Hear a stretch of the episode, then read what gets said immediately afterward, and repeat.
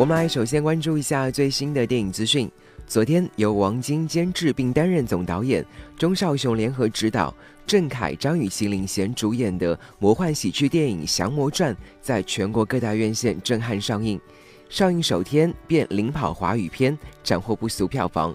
同时，影片还收获了一众影迷力挺打 call，盛赞其笑点密集、特效炸裂。更有影迷表示，太久没有看到过那么让人开怀大笑的喜剧片了，不弱于《西游降魔》系列。更令人惊喜的是，女主角张雨绮的龙凤胎也在这一天满月，降魔家族双喜临门。